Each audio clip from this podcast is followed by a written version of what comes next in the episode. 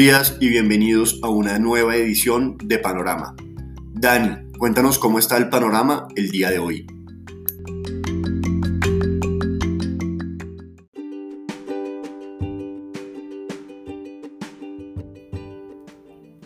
Muy buenos días a los seguidores del podcast Panorama de Global Security. Hoy 8 de julio de 2021, panorama tempestuoso. Tenemos un importante movimiento bajista en los mercados. La noticia del día, decisiones del Banco Central Europeo. Bueno, ya lo venía el mercado anticipando. Una reconfiguración de la manera en que gestiona su política monetaria eh, desde el punto de vista de cómo la estructura y cómo la implementa. Es el mayor cambio de los últimos 20 años para el Banco Central Europeo. Hasta el momento se tenía la información de que el objetivo inflacionario era algo inferior al 2%, ahora va a ser del 2%. Alguien puede decir que son ajustes cosméticos, pero desde nuestro punto de vista lo interesante es que ahora va a permitir que sobre reaccione la inflación de manera transitoria, muy parecido a lo que nos dijo la Reserva Federal. Es como si no tuviera el mismo enfoque anterior de hacer ajustes anticipados con base en pronósticos, sino que va a tener un, como un comportamiento mixto entre esos pronósticos y entre los datos observados. Recordemos que la Reserva Federal ahora está más enfocada en datos observados que en pronósticos, que sí fue un gran cambio. Eh, pero el Banco Central Europeo, pues a su modo, ha hecho alguna copia de esos ajustes también de la Reserva Federal. Con respecto al mercado accionario hoy, modo corrección, caídas de más del 1% de futuros del Standard Poor's 500, casi 2% de del stock 600 europeo. ¿Qué nos está llevando a esto? Bueno, no hemos tenido ningún agregado monetario, algo macroeconómico más bien negativo para que detonara esta corrección. Tampoco una declaración de miembro de Banco Central que pueda significar un riesgo para los precios de las acciones. Algunos dicen que es el tema de la variante Delta, que por cierto ya llevamos dos meses con esta historia, eh, lo que puede estar generando esta corrección. Eventualmente creemos nosotros que es un ajuste digamos, saludable y que la caída que estamos viendo al arranque de hoy todavía no es suficiente para considerar que los precios son muy atractivos para reingresar al mercado accionario. Por supuesto, no decimos que hay que liquidar todas las posiciones, pero que sí hay que tener algo de efectivo para aprovechar mejores niveles de ingreso, algo que ha sido recurrente a lo largo de este año, nuestra expectativa de corrección que no se ha materializado, hay que ser, digamos, justos eh, frente a lo que ha venido ocurriendo. Y con respecto a lo que podría implicar hacia futuro, pues si no hemos tenido un agregado macroeconómico negativo que lo que detone la caída ni declaraciones, pues eh, digamos que este modo corrección puede durar algunas jornadas más, así que hay que estar muy pendiente. Sobre la variable delta sí hay que decir algo. El Reino Unido está acelerando sus niveles de contagios. Este tema de la Eurocopa y del público en los estadios eh, puede ser un reflejo, más bien una señal de alerta de lo que puede ocurrir a partir del 19 de julio en el Reino Unido con el desmonte de las medidas o de las restricciones o de la última fase de desmonte de restricciones para tratar de contener la pandemia. Ya fueron 32 mil nuevos contagiados identificados durante el último día, por lo menos de manera oficial en el Reino Unido. Así que hay que estar pendiente, número uno, de cómo evoluciona esta estadística, número dos, de si los vacunados completamente. Eh, están más protegidos o no frente a esta variante Delta. Y pues aparentemente sí lo están, pero necesitamos más confirmación. Así que no somos negativos frente al tema de la variante Delta. Creemos que las vacunas, de acuerdo a los resultados preliminares, sí generan suficiente protección por lo menos para casos graves o incluso para evitar hospitalizaciones, pero eh, digamos que es un factor que hay que estar eh, validando en las próximas jornadas. En temas de divisas, el dólar sigue fortaleciéndose frente a las monedas de América Latina, índice LASI estaba cayendo casi a las 43 unidades, siguiente objetivo es 41 y medio, que podría verse si los precios de los commodities siguen corrigiendo la baja. Hoy el dólar frente a otras monedas reserva está estable, aunque se había venido valorizando durante las últimas jornadas, alcanzando niveles máximos recientes del índice DXY en 92 y media unidades. En materias primas, como mencionábamos, estaba descendiendo porque finalmente el mercado interpretó, creemos nosotros de manera correcta, el riesgo que supone Emiratos Árabes. No era al alza. El fallo de eh, encontrar o alcanzar un acuerdo de incremento de producción no era al alza porque lo que quería Emiratos Árabes era producir aún más Y ahora los analistas ya consideran la posibilidad de que Emiratos Árabes decida cumplir con sus amenazas del año pasado de salirse de la OPEP. Esto lo que implica es más petróleo, no menos en los mercados. El WTI y el Brent cayó ayer cayeron ayer 2%, hoy amanecían con una caída adicional del 1%, pero ya lo estaban recuperando. Esto está ocurriendo a pesar de que está ocurriendo lo que ya sabíamos, caída en inventarios, porque hace falta es producción para los mercados, porque hay excesos de demanda. No tenemos excesos de producción, sino es exceso de demanda. Así que las correcciones en el mercado petrolero son saludables y creemos que van a ser de corto plazo, porque pues los inventarios continuarán cayendo. En renta fija, como mencionábamos, Banco Central Europeo, lo más importante de la jornada, ese ajuste más grande de los últimos 20 años, pero no tomó a nadie por sorpresa. De hecho, la dinámica de tasas de Europa parece que esté más alineada en este momento con el descenso de las tasas de tesoros que con este ajuste de política monetaria. En Estados Unidos, tres jornadas consecutivas de importantes descensos en tasas a 10 años, que es lo que estamos viendo nosotros normalmente como referencia. Esta madrugada alcanzó niveles del 1.25% en tasa de descuento a ese plazo que no veíamos desde mediados febrero de este año. La media móvil 200, que está en el 1.23, puede ser como el siguiente nivel de soporte. Ya estamos muy cerca de eso, así que nosotros que no consideramos la posibilidad de caídas adicionales en las tasas de descuento, sí lo hicieron, pero creemos que este nivel de soporte puede ser muy fuerte. Y ahora estamos más cerca del 1% que mencionaba HSBC que al 2% que mencionábamos nosotros y el consenso de mercado. Nos queda por mencionar unos indicadores de América Latina. Inflación en México sigue estable, en línea con lo esperado, 5.88%. Ya un gobernador del Banco Central de México nos advirtió que eh, si no descendía del 5%, la entidad podría continuar haciendo incrementos en su tasa de referencia y hoy tendremos la publicación precisamente de las minutas de la última reunión del Banco Central de México en el que nos sorprendió recuerden, con un incremento de 25 puntos básicos. Con respecto a América Latina, solo falta decir que hoy se tiene la reunión del Banco Central de Perú, país que sigue esperando la confirmación oficial de su nuevo presidente. Recuerden que la posesión es el 28 de julio, es decir, estamos a 20 días exactamente. Solamente un analista espera un incremento de tasa. Nosotros tampoco creemos que lo vayan a incrementar en esta ocasión, pero sí van a empezar a ambientar el escenario para hacer ajustes teniendo en cuenta las expectativas de recuperación económica, aunque en Perú nos llamó la atención la noticia de hace dos días de una variante del COVID denominada ahora lambda que podría generar algo de preocupación. Hasta aquí el reporte internacional, lo dejamos con Sharon, con Marcela y con Nicolás para que nos cuenten qué está pasando en Colombia.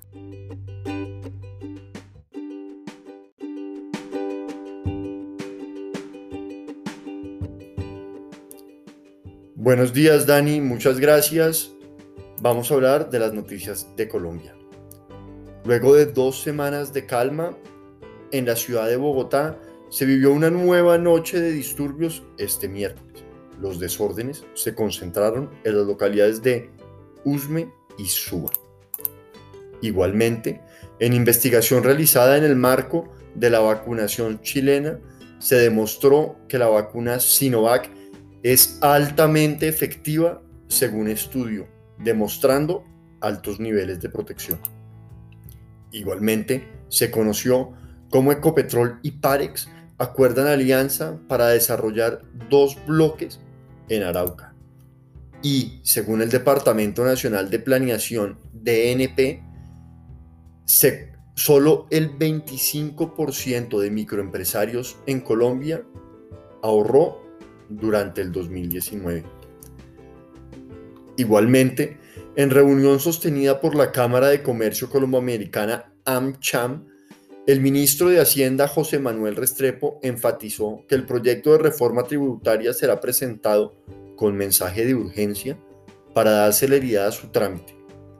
Dijo el ministro que a partir del 20 de julio vendrá lo que es un trámite con mensaje de urgencia en tránsito a través de las comisiones terceras y cuartas del Congreso de la República conjuntas y a partir de allí vendría la presentación a las respectivas plenarias para que se dé su aprobación. Para terminar, según el Ministerio de Vivienda, Colombia fue el país de Iberoamérica que más unidades comercializó en el primer semestre de 2021. Se vendieron 109 mil 342 viviendas nuevas. Bueno, Sharon, cuéntanos cómo está el panorama de renta variable para el día de hoy.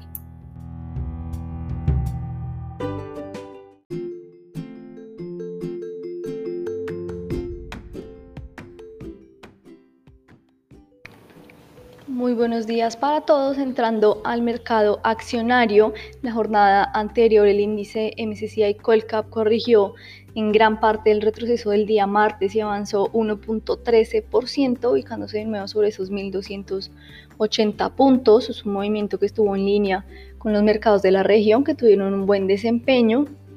El volumen negociado eh, fue unos 73 mil millones de pesos. La especie más transada una vez más fue Copetrol con 19 mil millones. La que más subió fue Grupo Sura con 3.15% y la que más cayó Celsia con un retroceso del 1.50%. Mm, por el lado de noticias, eh, tenemos varias. Fitch Ratings modificó la calificación internacional de ISA a triple B con perspectiva estable pasando de triple B más con perspectiva negativa como consecuencia de ese descenso de la calificación soberana de Colombia. Por otro lado, Sura Investment Management anunció el inicio de operaciones en Colombia por medio de su fiduciaria Sura, a través de la cual ofrecerá portafolios eh, que complementan su oferta de productos con estrategias en activos tradicionales a la que se le suman eh, activos alternativos, donde se destaca como gestor de infraestructura, real estate y deuda privada. De esta manera, Sura Investment Management continúa su consolidación como una plataforma regional de inversiones. Por el lado de Ecopetrol, eh, conocimos que se confirmó eh, su, que suscribió un acuerdo con Parex Resources eh, para que la canadiense asuma la operación de los bloques Arauca y Llanos 38, permitiendo así la reactivación de la producción en esta zona de Arauca. Estas petroleras acordaron un plan de trabajo inicial financiado únicamente por Parex, que consiste en la perforación de dos pozos de desarrollo, un pozo de exploración y un programa de capital adicional de 75.8 millones y donde a partir de enero 21 ambas aportarán capital eh, de desarrollo futuro de aproximadamente 70 millones de dólares, así eh, la participación futura en la producción y reserva será del 50% para Ecopetrol y 50% para Parex. Eh, por último, eh, tenemos a BRC Investor Services confirmando las calificaciones de Bancolombia de largo y corto plazo en AAA y en BRC 1 destacando que la compañía mantiene su liderazgo en la industria bancaria colombiana y conserva una fuerte posición en el mercado centroamericano. Ya para finalizar, en cuanto a análisis técnico, tenemos la acción de Grupo Sura que avanzó durante la sesión, pero que le está costando romper al alza los 19.340 y aún mantiene la tendencia a la baja, donde reiteramos nuestra posición neutral sobre la especie hasta ver señales técnicas claras. Pasando a la acción preferencial de Bancolombia, la especie también avanzó durante la jornada y opera de nuevo por encima del canal bajista donde tiene un nivel clave de congestión sobre los 28.300, pero en general mantiene la habilidad, no sería la primera vez que trata em, de romper ese canal bajista hacia arriba, como el movimiento de hoy será clave para la especie. Ya para el día de hoy esperamos entonces presiones bajistas en general en el índice, respondiendo al comportamiento internacional.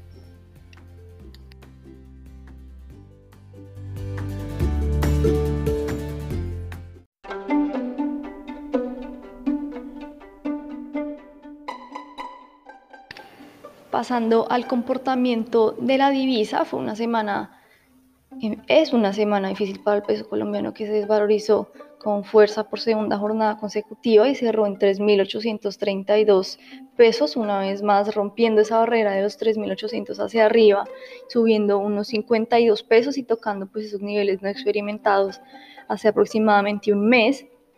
En una jornada de menor apetito por riesgo en mercados emergentes, eh, las principales razones fueron esa fortaleza del dólar en el mundo que tocó un máximo de tres meses y las tasas de tesoros a 10 años que cayeron por debajo del 1.3% a la espera de las minutas de la Reserva Federal, a las que se le sumaron también el retroceso de los precios del petróleo.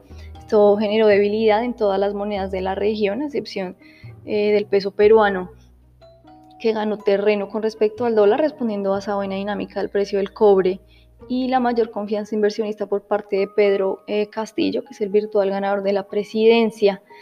Eh, sin embargo, ya eh, con este movimiento el peso colombiano podría buscar sobre los 3.840 eh, pesos con eh, soportes en 3.820 y 3.800. Para la jornada de hoy con un DXY un poco más calmado, aún fuerte y petróleo también descansando algo de los retrocesos, esperamos movimiento lateral con sesgos alcistas en la moneda. Ahora pasamos con Marcela para conocer acerca del mercado de renta fija.